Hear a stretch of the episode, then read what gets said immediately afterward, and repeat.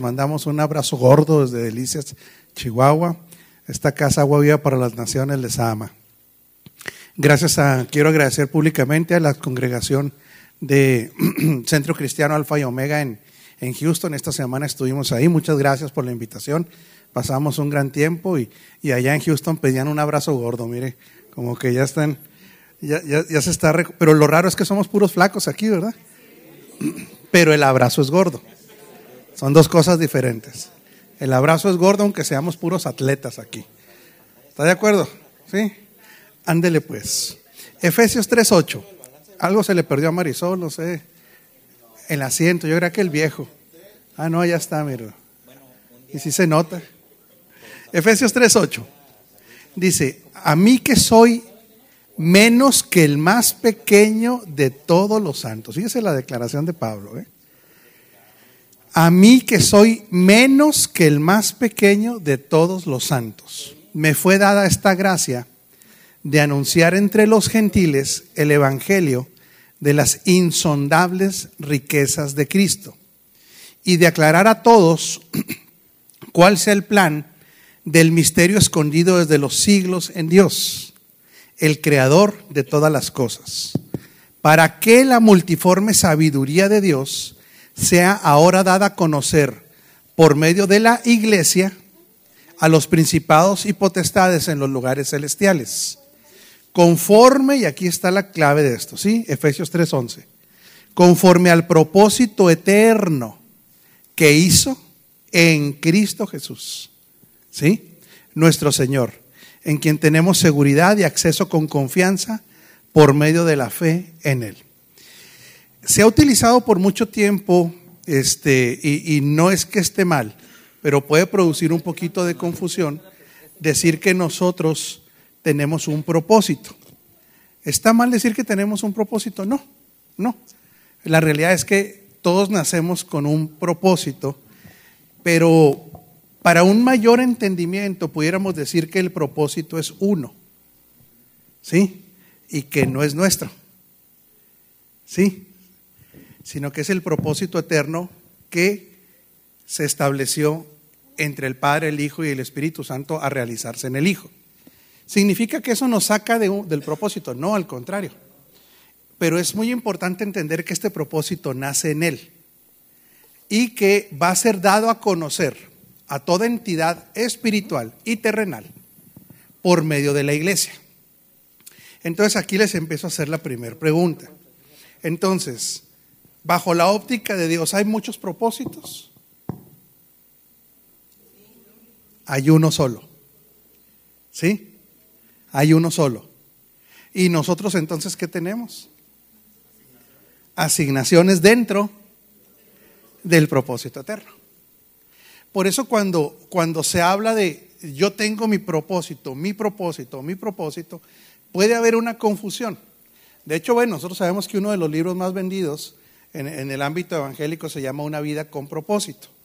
Entonces, bueno, eh, sí, sí tiene usted un propósito, pero también tiene una asignación. Ya si lo vamos dividiendo, ¿sí? ¿Cuál será el propósito de usted? Ok. Nosotros vamos a hacer esto, vamos para tener mayor claridad. El propósito nuestro es el propósito del Padre, ¿sí? El propósito eterno. Vamos a, manejarlo así. Sí tenemos un propósito, el propósito eterno, pero no es individual. Lo manifiesta todo el cuerpo. ¿Sí?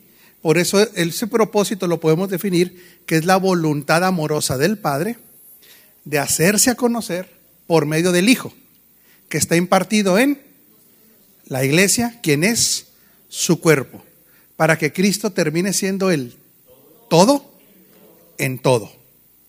Ahora sí, si ese es el propósito al, al cual yo fui invitado, más bien, eh, más bien déjeme explicárselo de esta manera, para eso fui comprado. Aquí es donde ya tiene que ir la mentalidad cambiando.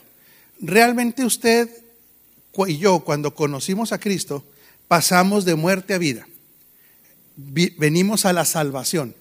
Pero una pregunta y a ver qué, qué, le parece a usted. ¿Es la salvación el fin? No. es la entrada. En otras palabras, es el medio para ser partícipes del propósito eterno en el reino.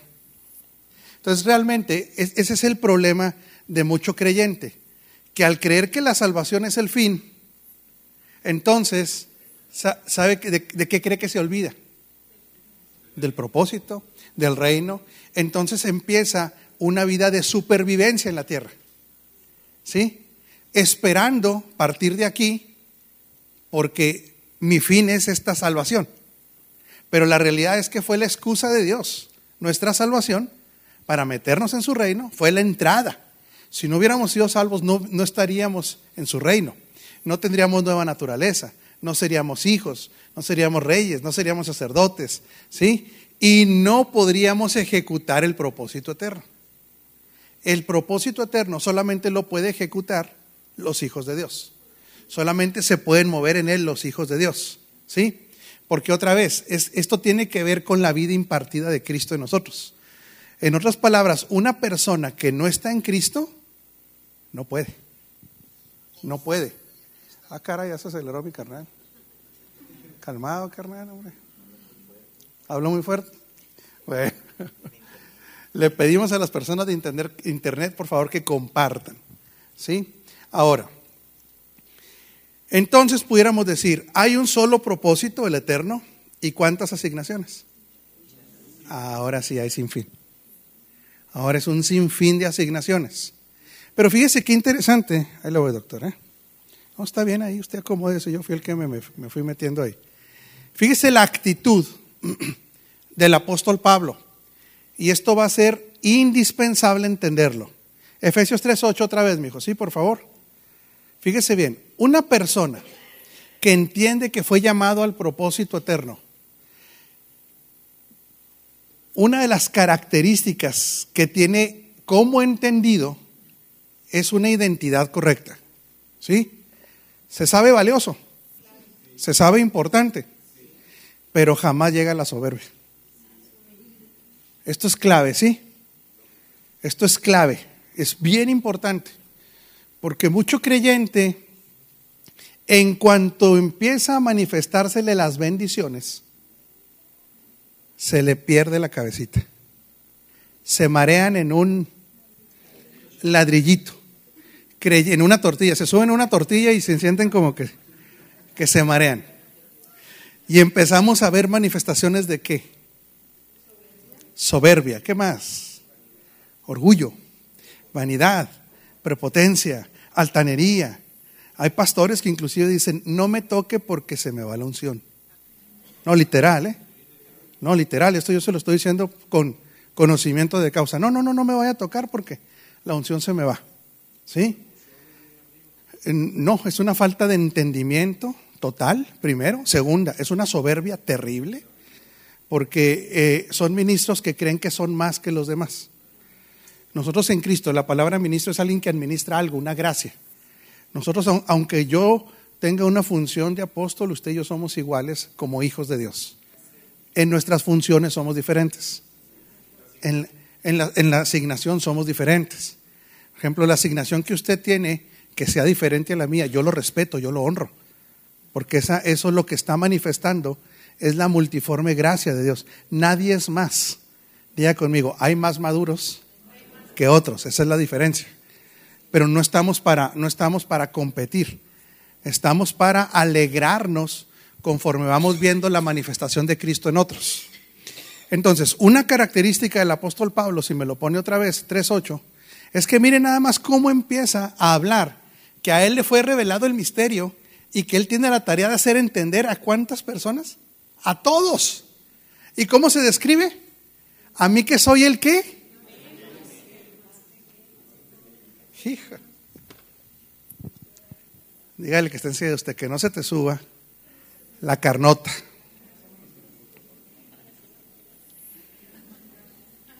Ni el pollo, ni nada de eso, ni los tamales. A mí, que soy menos que el más pequeño de todos los santos. Por eso el conocimiento en manos de un inmaduro es peligroso Porque dice que el conocimiento envanece. Conocimiento sin entendimiento de que fuimos llamados, escogidos, que a Él le plació, va a producir una soberbia en las personas. Ok. Fíjese bien para lo que Él fue asignado. ¿Cuál es la asignación de Pablo que Él describe aquí? Póngame otra vez el 3.8, mi hijo, por favor. Me fue dada esta qué? Gracia. Pero, ¿cuál es la palabra? ¿Me fue? Ah, caray. Otro tranca. ¿Por, ¿Por qué tiene él entonces esta actitud de humildad? Porque sabe que le fue.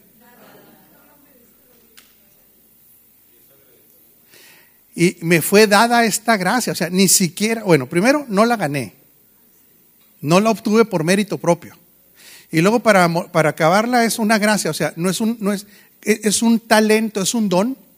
Gracia es un don que tampoco lo desarrollé yo, o sea, perdón, yo no, yo no lo produje.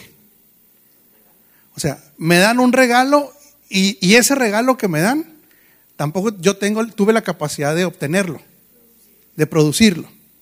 Otra vez, mi hijo, vamos al versículo. Porque esto va a ser indispensable para que usted sea un buen administrador de la gracia en la que opera. Y para que su asignación crezca, no se puede con soberbia. En el reino no se puede con soberbia. En el mundo los soberbios crecen por un tiempo.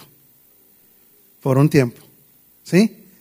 En el sistema del mundo la soberbia tarde o temprano va a tener un, una consecuencia. En el reino es algo que se tiene que erradicar la soberbia y Cristo no son compatibles. ¿Sí? Entonces fíjese lo que dice otra vez, póngamelo, hijo. Me fue dada esta gracia de anunciar entre los gentiles el evangelio de las inescrutables, ¿qué? Ay, qué extraño. Alguien riquísimo, sencillo.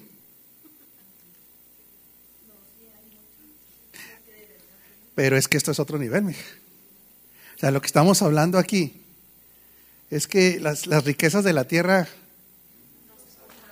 No, no. Aquí estamos hablando de las inescrutables riquezas de quién? Y él se sabe heredero. Y no nada más eso, se sabe aquel que fue llamado para darlo a conocer, darlo a entender. Esa es la asignación que tiene Pablo. Por eso cuando Pablo es derribado, ¿se acuerda que en su cabalgadura, dice la escritura? Ahí el Señor le dice, te voy a enseñar lo que es, cuánto es lo que se sufre y lo que se padece a los que son llamados a esto. ¿Sí? Lo puede leer en, en Hechos 9. Y le explica que realmente todo lo que tenemos y todo lo que nos va a ser dado para administrar es por gracia. Y es algo real, es por gracia, no es ganado. Pero al mismo tiempo Aquí es donde se va mostrando la madurez de los hijos. Estamos hablando de incalculables riquezas. O sea que pudiéramos decir que es la nación de los millonarios sencillos. Y millonarios me quedo. El reino es la nación de los multi, multi, multi, multimillonarios en las riquezas de Cristo, pero que tienen que desarrollar humildad sencillez, no un protagonismo, servicio. Y entender que todo talento que nos fue dado no es para beneficio propio. Por eso cuando nosotros creemos que los talentos son para ser admirados, estamos cerrando completamente la motivación correcta de la asignación para la edificación del cuerpo. Y si nos ahora, ¿qué es lo que ocurre cuando nosotros en esta asignación eh, este, no la sujetamos al propósito eterno? Donde tiene que haber esta actitud de humildad. Es que déjeme se lo explico de otra manera. Si nosotros creemos que el aumento de todo lo que nos estamos viviendo es para un, otra vez, protagonismo, para un este, desarrollo personal, ¿Se está alineando al propósito eterno? No. En otras palabras, esa asignación, ¿cómo la podríamos describir? Egoísta, ¿qué más? Es para el puro ego. Entonces déjeme explicárselo de esta manera. No es para el reino de Dios. ¿Es para el reino de quién? Eh, no, vaya más allá. Diga, para el, mi reino. Para mi reino propio. Y, esto no va a provocar una madurez en la asignación. En otras palabras, se madura tanto en la persona y la madurez en la, en, la persona se va a manifestar en la madurez en la asignación. ¿Sí? Por ejemplo, tenemos deportistas aquí, un beisbolista extraordinario aquí. ¿Se acuerda cuando empezaba a jugar béis? Era chafón. ¿Sí? ¿De veras si eras chafa? ¿Cuánto, te, ¿Cuánto duraste chafón? Así para ir agarrando más o menos ritmo. Eh, tú jugaste primera fuerza, ¿ah? Pero comercial sí. Ok, comercial, ¿cuánto te llevó perfeccionarte para llegar a la liga comercial? Perfeccionar la, vista, ¿cuántos? Tres años.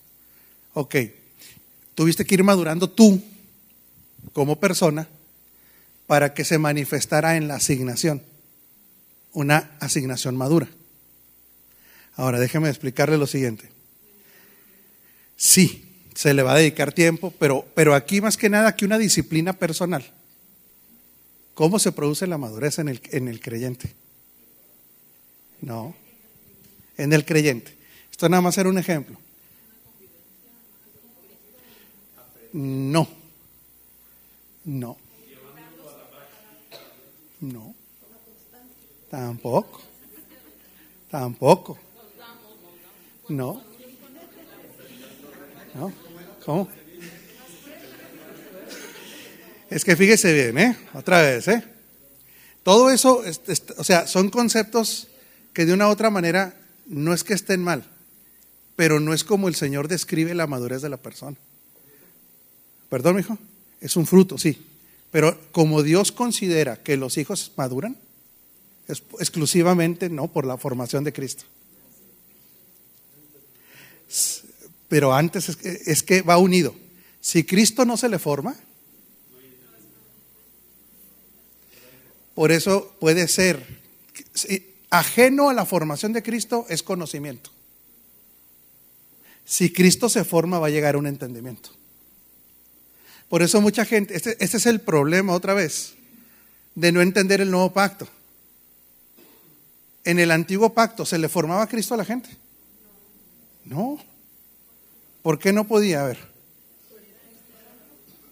Porque no, no estaba Cristo impartido en el antiguo pacto en las personas. ¿Dónde estaba Cristo? Era externo. Por eso se puede tener un entendimiento de la palabra, pero en el nuevo pacto no se puede desligar de la formación de Cristo. Imposible.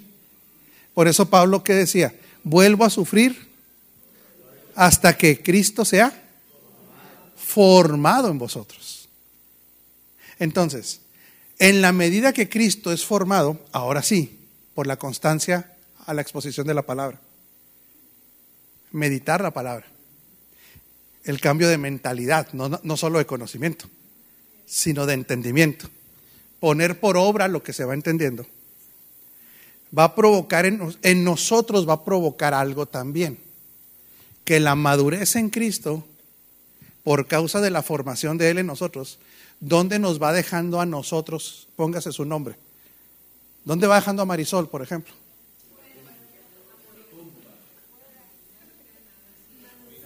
O sea, la Marisol que no tenía formada a Cristo, se va muriendo. Por, por, eso hay mucho teólogo con conocimiento, con soberbia, porque no se le ha formado Cristo. Al que se le forma Cristo, como hay un efecto de desplazamiento del yo o muerte del yo, va a, empezar a tener una actitud natural de humildad, de ser sencillo. Ya no se va a sentir acá, ni, ni va a ver a la gente por encima del hombro, no. Pero claro que la disciplina es espiritual, pero la disciplina tiene que ver con la alimentación. ¿Qué come? Si comemos Cristo, se va a formar Cristo. ¿Sí? Entonces, para que nuestra asignación vaya madurando, no puede madurar si la persona no madura. ¿Sí? No, no, no está claro, mija. ¿Cómo? Lo que pasa es que puede ir desarrollándose a lo mejor profesionalmente, pero para Dios el desarrollo profesional no sujeto al propósito no es madurez. O sea, por ejemplo, usted es contadora. Usted pudiera llegar a tener un doctorado y un postdoctorado en contabilidad. Si eso no está sujeto al propósito eterno, Dios dice, mira, que alcance fama, lana, carros, casas. Para Dios no tiene nada que ver con las riquezas en, en Cristo. Y eso estamos hablando de un contador, por ejemplo, pero un apóstol, ¿será lo mismo? Lo mismito. Para un pastor, igual. Para un maestro. Por eso cuando vemos a un ministro del púlpito con soberbia, altanería, petulancia, que no se puede relacionar, que maltrata, que controla, tiene conocimiento bíblico, no tiene formación de Cristo. No tiene formación. Para Dios sigue siendo, ¿sabe qué? Un niño berrinchudo. Berrinchudo, colérico, ¿sí? Caprichoso, que se quiere salir siempre. Y la asignación no maduro a los ojos humanos puede tener éxito, pero no fruto. ¿Sí? Puede tener un gran edificio, puede tener dinero, puede tener, ¿qué más? Un ministro, seguidores, puede tener hasta libros. Pero si Cristo no es formado, para el Padre sigue siendo un inmaduro. Y la asignación no está dando fruto. Está teniendo éxito que es diferente, ¿sí? Sí, fuera de las riquezas de Cristo. O sea, está teniendo un éxito en los parámetros de éxito, inclusive de la religión cristiana o evangélica. Sí, tengo muchos seguidores, tengo un gran edificio, tengo mucho dinero. Ok, eh, ¿y, luego? Eso no significa para el, del propósito eterno. Si no está sujeto al propósito eterno. Y si no hay una madurez en el individuo, estos nada más, créame, son resultados derivados de una buena administración, de una visión empresarial, ¿sí? De habilidades humanas. Pero si no está sujeto al propósito eterno, para Dios haga de cuenta que no. No, no hay retorno para él. Sí, Liber. Ahí le van a pasar un micro para que todo México se entere. Y las naciones. Y ahorita damos saludos, ¿no, Pastor Sergio? Sí, señora líder. La asignación es aquello en lo que nosotros nos estamos desenvolviendo, desarrollando. El propósito no va a cambiar nunca. Jamás. La asignación puede cambiar. Es que hay diferentes asignaciones. No, en la misma persona. Sí, en la misma persona hay diferentes asignaciones. Asignaciones. Sí, ahí se lo voy a explicar. Sí, antes, es, por ejemplo, yo tengo una asignación que tiene que ver con mi trabajo, por así decirlo, que es donde pasamos la mayor parte del tiempo. Mi asignación es de apóstol, esa es mi asignación. Ni siquiera la escogí. Pero también tengo una asignación de esposo. Tengo una asignación de, papá. Tengo una asignación de hijo. Tengo una asignación de tenista casi profesional, pero esa la he venido dejando para que el güero empiece a ganar ya.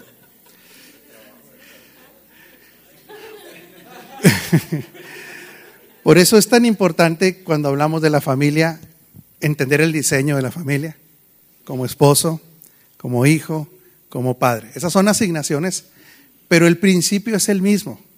Otra vez, ¿sí? O sea, el principio, yo como esposo de mi amada, ¿sí? Que la ando extrañando, pero no puedo venir hoy yo tengo que mi matrimonio, para que esté alineado al propósito, en mi matrimonio Cristo tiene que ser el todo. Si yo en mi matrimonio, Cristo no es el todo, mi matrimonio no está alineado al propósito eterno. Si yo como papá no les doy un ejemplo a mis hijas, no les enseño quiénes son en Cristo, ¿sí? No conocen los diseños y no se los modelo, yo les estoy obstaculizando a mis hijas que conozcan al Padre. Mi asignación como padre está fuera de el propósito eterno. Sí, pero mi asignación laboral eh, tiene que ser idéntico. O sea, si mi asignación laboral no tiene como eje central la ejecución del propósito eterno, no soy más que otro más, fíjese bien, ¿eh? del mundo terrenal, nada más que con espíritu recreado, eso es lo peor. Siendo ya un espíritu recreado, siendo ya un hijo de Dios, si no salvo y todo, si mi asignación no está alineada al propósito, esto es terrible. Soy como cualquier otro incrédulo. Nomás que como nos decían que, como lo único que nos decían era no fumar, no tomar y no bailar pegado. ¿ah? No, no, no, esas cosas empalidecen. No digo ni que fume ni que se emborrache ni nada, le queda claro. Queda claro que jamás usted debe ser un borracho y no debe ser dominado por nada, dice la escritura. ¿Eh? Ese es un ejemplo. Pero palidece, ¿de veras? Ante una vida sin alineación, de un hijo de Dios que no se alinea al propósito se lo voy a decir un poquito más duro. ¿Aguanta vara? Señor Julio, ¿aguanta vara? Se está revelando al por qué está aquí y para qué fue salvo. O sea, es el peor acto de rebeldía que puede tener un creyente o un nacido de nuevo. Desligarse del propósito eterno para seguir viviendo para Él. Es un acto de rebeldía enorme. El detalle es que hay esta problemática también, voy, mija. Casi, casi en ninguna congregación cristiana les hablan del propósito eterno. Les hablan de andar buscando la bendición. O andar cuidando la salvación en vez de ocuparse de la salvación. Son dos cosas diferentes, ¿sí? ¿Cómo se puede cuidar una salvación? ¿Cómo la cuido? Dices, no, no, no hay manera de cuidarla. No, es que ¿cómo la cuida? lo que estamos llamados es a ocuparnos. ¿Qué significa el ocuparse? es diferente. ¿Cuál es la diferencia? El ocuparse. Es que ahora yo trabajo para. El eje rector, ahora, el eje rector es esto. Fui salvo para. Ahora, lo glorioso, por eso es algo que tenemos que erradicar. Sí, de aquí. ¿Sí quedó contestada la pregunta, señora Liber? Le falta la segunda pregunta. Le pasan el micrófono a la señora Liber y luego usted, mija, ¿sí? Para que termine. Nada más déjeme. Que lo que tenemos que erradicar, que nosotros no buscamos la bendición. Ya la tenemos. Entonces, respecto a la bendición, lo único que está pendiente en algunas áreas de nuestra vida no es ser bendecido. Es la manifestación de la bendición. Son cosas distintas, ¿sí me explico? Es el fruto, o sea, se, va a manifestar, tarde o temprano se va a manifestar. Lo que Dios, nada más que en el orden divino, esta manifestación de esta bendición está ligada para Dios, no con una metodología mundana, sino con el incremento de Cristo en nosotros. ¿Sí me explico? En este nivel de madurez, donde el Padre va dispensando más de la herencia y más de la herencia. Se lo voy a decir así con todas las letras como va, porque somos familia y no podemos perder tiempo. El madurar en Cristo para nosotros debe ser algo, ¿cómo, le diré? Una prioridad. Sí, no madurar en Cristo, ¿a qué lo podemos comparar? A una enfermedad. Pero, y no tener el deseo de madurar, ¿a qué lo puede comparar? Va a ser fuerte ¿eh? lo que voy a decir y espero que nadie se ofenda. Y si se ofende, ahí me perdonarán después. ¿Sí? El que no quiere madurar, que diga, no, no, no, yo así, la campechaneo, ahí la llevo. ¿Qué, ¿A qué cree que se le puede comparar? A alguien que está Necio es la palabra para no decir más feo. Porque una vez entrado a este reino, lo que tenemos que entender es esto, güera. Las reglas del juego cambiaron. Cuando no estábamos en Cristo, el mundo tiene sus reglas, incluyendo la religión, ¿eh? Y la que ponga, cristiana, evangélica, católica, la que ponga como religión, tiene sus reglas. En el mundo, incluyendo la religión, el eje central de todo, ¿quién es? En el mundo. Es la persona, incluyendo la religión. Por eso en la religión siempre se está comparando uno con otro. No, es que yo soy más espiritual que usted. Eh, es que no hay, no hay el, el, espiritómetro. Aparte, o sea, nosotros vemos fruto. ¿Qué dice mi jugador?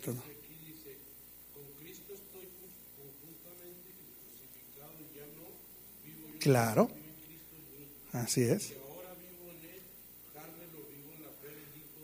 Así es. El cual me amó y se entregó. Porque el apóstol Pablo ya entendió que él ya no tiene vida propia. Por eso, entrando al reino, las reglas cambian. Si nosotros vivimos bajo estos principios del reino, ni se preocupe por progresar. Para empezar ya progresó. Y segundo, ¿le va a llegar la bendición? No, no.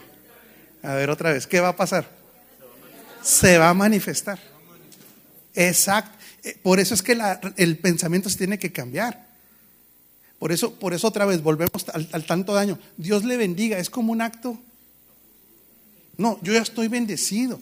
Hay un decreto. Mi bendición es espiritual, es eterna y es legal.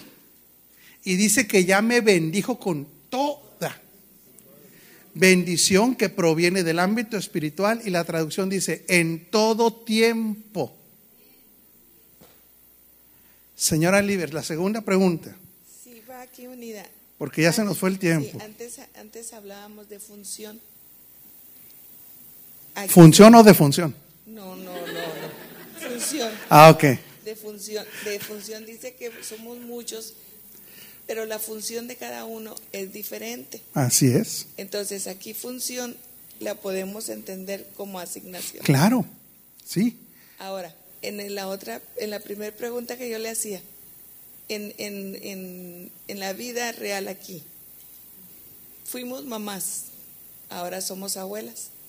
En la función va a cambiar siempre en el propósito eterno ahora con los nietos pero nunca vamos a quedar desempleados. No, jamás. Es que en el reino nunca hay desempleo. Es que mire. Va a ir cambiando. Mi, mi función está en la asignación y ahí está implícito en todo el propósito eterno. No me debo salir jamás de él. Ahí. O sea, ¿qué es más importante? ¿El propósito eterno o la asignación? El propósito. Eso es lo más importante. Ese es el propósito eterno. Ahora sí, ¿cómo lo ejecuto? A través de mi asignación o de nuestras asignaciones. Pero si no tengo claridad en el propósito, precisamente por eso este es el seminario del propósito eterno. Nos vamos a durar un ratito. Hasta que ya no quede huella del antiguo, de, de, lo que no sabíamos. ¿Sí? Mija, adelante. y luego Sergio. Sí. Este, Ahorita que hablaba de las personas que no, eh, que ya conocen y saben, pero no quieren, por decirlo así, o renuncian al, al propósito. lo único que tienen asegurado es el pase nada más. Nadie puede renunciar al propósito. Mire, déjeme explicarle esto. Una vez que entramos a Cristo, no se puede salir del reino. Ya tiene nueva naturaleza. Ya quedó dentro del propósito eterno ya es hijo. Lo que pasa es que hay gente que renuncia a ejecutarlo. ¿Sí me explico? Esa gente, una de dos, mija, no, no, me gusta ser dogmático. O nunca nació de nuevo, porque la, la nueva creación por dentro es algo natural, lo impulsa. El problema es que como no se le enseña a la gente, no tiene, no tiene la conexión acá, ¿sí me explico? Pero él quiere hablarle de Cristo a la gente. Ah, porque eso es parte del propósito eterno. Él quiere servir de alguna manera. Ah, porque está codificado el propósito eterno. Él, él, quiere empezar a darle el señorío a Cristo en su vida. Ah, porque eso es parte del propósito eterno. El problema es que como lo llenan de mental, vamos a hablar del que está confundido, ¿sí? Como no se le enseña esto, ni quién es en Cristo, ni lo que está codificado, ni para qué nació, sino para andar buscando otra vez la bendición, o para aislarse del mundo, no se lo vaya, no se vaya a quedar en el rapto no se vaya a perder la salvación. La gente lejos de ejecutar un propósito eterno se aísla. ¿Sí? Su asignación le tiene pánico a veces, porque como le dijeron que era lo que no le gustaba hacer, cuando nos vamos a dar cuenta que la asignación tiene que ver con lo que nos gusta hacer. O sea, hay un, hay un, allí, ahí sí, precisamente, hay una pésima información. Pero el que está en Cristo, el Espíritu mismo, recreado, lo impulsa al, ejecutar el propósito eterno, a vivir para Él. Entonces, una persona que ni le interesa, que le vale, que diga, no, yo, yo vengo para que mi Padre Dios me bendiga, yo para que se me arreglen los problemas, y no tiene un impulso, es que no ha nacido de nuevo. Ahora. Si no nace de nuevo, no hay. No, no es que no hay. Es que, la, es que una de las, de las este, ¿cómo le diré? ¿Cómo se dice? Evidencias del nuevo nacimiento es que ahora tiende a lo que Dios quiere hacer. Le va a sorprender esto, ¿eh? Pero quiero que me lo entienda. Como es por naturaleza, significa que mucha gente que no tiene ese deseo, aunque tenga 30 años en una congregación, cristiana, a lo mejor nunca nació de nuevo, nació ahí. Otra vez, ¿sí? Nació con esa membresía, por así decirlo pero si no tiene el menor deseo. ¿Y puede, puede orar como, como cristiano? Sí. ¿Y puede hablar como cristiano? Sí. Pero el día que el Señor le dice, te di esto para mí, reino, par, ni siquiera hay impulsos. ¿Usan sus talentos para qué? Para sí mismos. Pero naturalmente, la ley del Espíritu de vida en Cristo Jesús nos impulsa al propósito. Ahora, que haya gente que caiga en una decepción también la hay. Hay gente que sí, pero ha sido muy dañado, está en un bache también, pero ese va a regresar. El Señor lo va a decir, ya estuvo, ándale. Lo que yo empecé, no más que usted perdió 30 años, usted perdió 10 años, usted se retrasó 5 años. ¿eh? Pastor Sergio, ¿quiere saludar personas o qué quiere hacer? Una pregunta. Una pregunta quiere hacer. bueno, primero, eh, un comentario rápido, apóstol, en cuanto a lo que dice asignación. Este, me gusta una de las formas en que lo explica el apóstol Balistreri, dice, él lo llama misión y propósito. Misión refiriéndose a la misión personal y propósito al propósito eterno.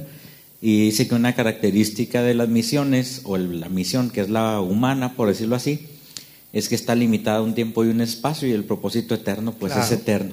Entonces él maneja el ejemplo de la reina Esther. La misión de ella estaba limitada a su tiempo y espacio de salvar al, pueblo judío en ese momento. Pero dentro del propósito eterno, generaciones después, esa acción provocaría que Jesús naciera de esa ascendencia o de esa descendencia que vendría. Entonces, bueno, para entender un poquito ahí. Y nada más para completar esto un poquito, pero como es eterno y nosotros nunca vamos a morir, hasta que todo sea el todo en todo, significa que todo lo que queda por la eternidad va a seguir regido por el propósito eterno.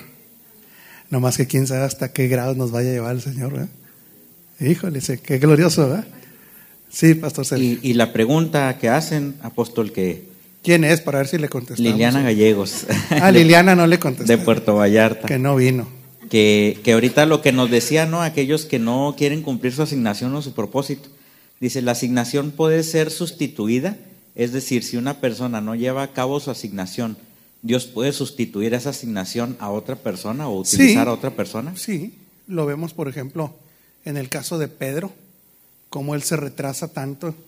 Eh, él había sido escogido también para llevar el, el Evangelio también a los, a los gentiles. ¿Se acuerda cuando le dan la visión de, mata y come? ¿Qué dijo? ¿Qué dijo? No, no, no. Entonces, ¿qué, ¿qué, tiene que hacer Dios? Levantar un Pablo. ¿Sí? Sí, lo hizo de todas maneras.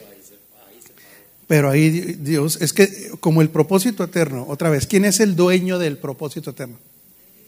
Es Dios. Entonces sí, o sea, eh, eh, si alguien no quiere, bueno, mi hijo, pues usted no quiere. ¿Lo desecha? ¿No? Ah, ya usted, ¿verdad? Sígale ahí. Siga de religioso, siga de mundano, siga. Sí, pero yo necesito que esto se ejecute, ¿verdad? Sí le contestamos a Liliana de todas maneras. ¿verdad? ¿Quiere saludar gente o, o no quiere saludar, pastor? A lo mejor no quiere. Pero mi jefe se nos va a enojar aquí. Bueno, pues vamos a saludar a, algunas personas que nos están viendo, sobre todo de las ciudades donde nos están siguiendo. Queremos saludar a las personas de Juárez, de Ciudad Juárez, Chihuahua, la frontera más bonita del país. no es cierto. De Puebla, de Chihuahua, de Wisconsin, Estados Unidos, de Houston, Nueva York, desde Canadá, de Oaxaca, República Dominicana, de Iztapaluca, de Puerto Vallarta, de Guayaquil, Ecuador, de Grilly, Colorado, de Torreón, de Bolivia, de Boca del Río, Veracruz, Cuernavaca, desde Uruguay también, desde Houston, Texas, y déjenme ver si no hay otro reporte antes de entregar el micrófono bueno, Houston ya, ya lo mencionamos. Y bueno, pues a todas las personas que nos están siguiendo, muchas gracias por seguirnos. Nuevamente, aunque ya se los ha dicho el, apóstol, compartan la transmisión para que lleguen más personas, inviten a que visiten nuestra página Agua Viva para las Naciones, denle me gusta para que puedan recibir eh, también información de nuestros eventos o cuando estamos transmitiendo en vivo. Y bueno, pues muchas gracias por estarnos acompañando en esta noche. Gracias. Desde Chile. Chile también, bueno. Se nos fue el tiempo. Qué rápido, ¿verdad? ¿Cinco minutos más quiere o no quiere? ¿Sí? Vamos al 3.9. 3.9. Sarrasi. A ver, Tijuana también. Un abrazo a Tijuana. Y de aclarar a todos cuál sea la dispensación. La palabra dispensación también en griego puede ser economía. ¿Sí?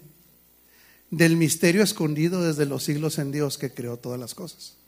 En otras palabras, parte de la tarea apostólica es esta. ¿Sí? Aclarar a todos cuál sea la economía, la dispensación del misterio escondido desde los siglos en Dios que creó todas las cosas. Significa que el propósito eterno no estaba claro estaba como escondido. ¿Por qué? Porque ah, tenía que haber un detonador. Era un tiempo específico. Sea, para que en el cumplimiento de los tiempos, Cristo hiciera lo que tuvo que hacer, su obra.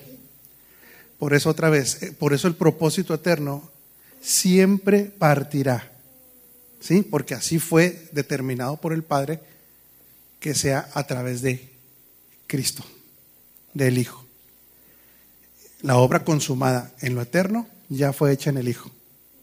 Por eso nosotros tener así como una preocupación, ¿se irá a hacer o no se irá a hacer la carnita asada? No. ¿Se irá a hacer o no se irá a hacer? El cumplimiento del propósito. Ahí el diablo está muy fuerte. La situación, las tinieblas están jugando a las vencidas. No, no, ya, ya quedó consumado. Cuando Él dijo, consumado es, se acabó. Aquí es lo que explicaba el pastor. Lo que nos toca a nosotros en que nuestro tiempo de administración se dé a conocer, se ejecute. Pero que estar pensando nosotros, híjole, si Liber no le echa ganas, se va a caer todo el propósito eterno. Si Linda falla, el propósito eterno se va. No, es que el diablo está muy fuerte, hermana. Ayúnele para que el diablo no vaya a echar a perder el propósito eterno. No. Esto está ya, diga conmigo, consumado. Si aquí el privilegio para nosotros es que nos permita estar en los negocios del Padre en este tiempo, que para el maduro es que, ¿qué cree que es eso? Un gozo un privilegio.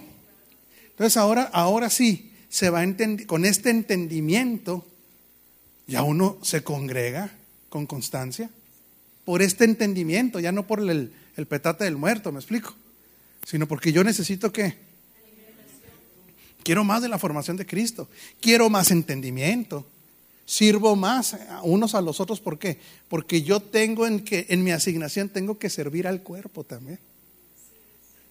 Si yo no sirvo al cuerpo, tampoco estoy, estoy en la plenitud de la asignación.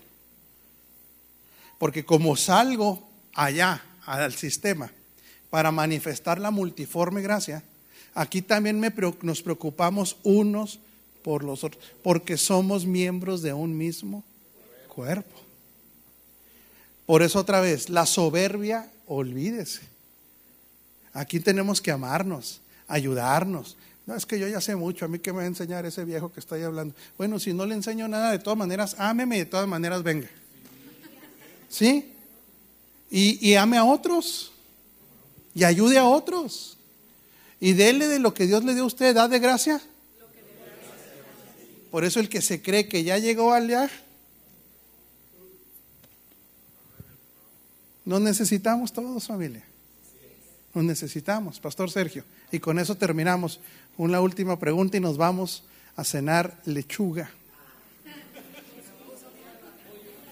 lechuga, fíjense en lo que vamos a cenar. Lechuga con rábano sobre una cama de pozole. Pero es lechuga al fin y al cabo. Ay, Dios mío. Señor Julio, mire la sonrisota que le salió. El... Ese no es el gozo del Señor una hamburguesa. Bueno, también le lleva lechuga. Claro, mijo. Sí. Bueno, la última pregunta y nos vamos. Sí, una pregunta más de Liliana Gallegos. Dice, entonces en los hijos de Dios, ¿el enemigo principal es el alma no renovada? Por supuesto. Es totalmente. El alma religiosa, el alma carnal, el alma mundana, el alma terrenal. Otra vez, el legalismo, todo eso es, lo que distrae la obra, o sea, en otras palabras, no deja manifestar lo que ya está ahí. Sí, no, e, e, e, es que mire, otra vez, como, como la mente diablocéntrica, es, es, un error. Es que el diablo no me permite. No, no, no, no es que no le permite el diablo, es que usted no sujeta sus pensamientos. No sujeta los, sus impulsos. Sí, no sujeta sus emociones. Siempre anda con sujeta, no sujeta. Pero ¿qué es más fácil decir? No, es que el diablo ya me trae. Ya no puedo con el diablo. No, es que me trae todo chueco de la rodilla. no, no, no, no. A mí el diablo no me hizo eso de la rodilla, no me cuidó una lesión. Pues sí, no me cuidé la lesión, como soy atleta y corro unas velocidades exageradas en el carro. Entonces, claro, Liliana Gallegos, si el, precisamente por eso Pablo tiene que llegar a decir, es que ya no vivo yo, ¿por qué? Porque nosotros tenemos que entender que el bautismo en Cristo, ya conmigo, bautismo en Cristo, no tiene nada que ver con el agua, ¿eh? El bautismo en Cristo, ¿sí? Es identificarnos, o sea, diga conmigo, ser idéntico en su muerte, sepultura y resurrección. Entonces la gente no quiere la sepultura, más quiere la resurrección. O sea, la muerte dice, no, no. La sepultura menos, ahí anda sacando una pata del, ¿cómo se llama? Del ¿cómo se llama esa cosa? Del ataúd. Pero quiere experimentar la resurrección, pues ¿cómo? Ahora fíjese bien, espiritualmente ya resucitamos. Todo esto ya se dio en el ámbito del espíritu. Pero el alma por eso otra vez lo mencionaré y jamás me cansaré. No mezcle humanismo con reino. No mezcle religión con reino. No mezcle desarrollo personal. ¿Cómo le dicen eso o qué? Superación personal. No tiene nada que ver con el reino. Reino tiene que ver con muerte, sepultura y resurrección. Hasta que Cristo termine siendo el Ahora diga, no, pero ahora diga, en mí. Bueno, familia, ahí nos vemos, ¿no? Nos vemos el domingo. Bueno, ¿qué? ¿Cuándo hay hamburguesas? ¿Hay desayuno el viernes? El viernes desayuno de mujeres. ¿eh? Bueno, y mande, mi hija. Juguetes. Venga, a ver, diga. Sí, pásele, pásele. Ándele. ¿Y hace mucho que no cenamos? ¿Y si le gusta cenar a usted? ¿Sí le gusta cenar, de veras? Menos. Mire, mire, chivea. Es que en público no, en público no. Nos está viendo las naciones. Bueno, nada más para hacer la invitación, ¿verdad? Ya, ya estamos bien próximos a ir a la evangelización. Entonces, para las personas que el domingo no nos pudieron escuchar, invitarlos a que traigan los juguetes, los vamos a forrar de rosa para las niñas, de azul para los niños y pues los esperamos aquí con mucho gusto. Sabemos que somos muy generosos en esta casa, que nuestra naturaleza es la de ser dadores alegres y vamos a compartir mucho de lo que nos ha, dado el Señor. Eh, tenemos hasta, mm, ¿qué vendría siendo? ¿Cuándo es la cena de Navidad? El 14, viernes 14 de diciembre. Yo creo que sería ya el tiempo, sí, porque ya para el siguiente fin de semana ya nos estaríamos yendo a alguna colonia para hacer la evangelización y ya saben que se comparte comida, juguetes, dulces con los niños y sobre todo pues a Cristo. Entonces, esto nada más es un medio para poder bendecir a alguien más pero sobre todo para, para que reciban a Cristo esas familias. ¿Sí? Bueno. Y de rosa para los. ¿sal? Sí, si, si gustan pueden traerlo forrado. No es indispensable que venga forrado, pero como a veces lo hacen, entonces para poder distinguir el que es de un niño a una niña. ¿Sí? Muchas gracias.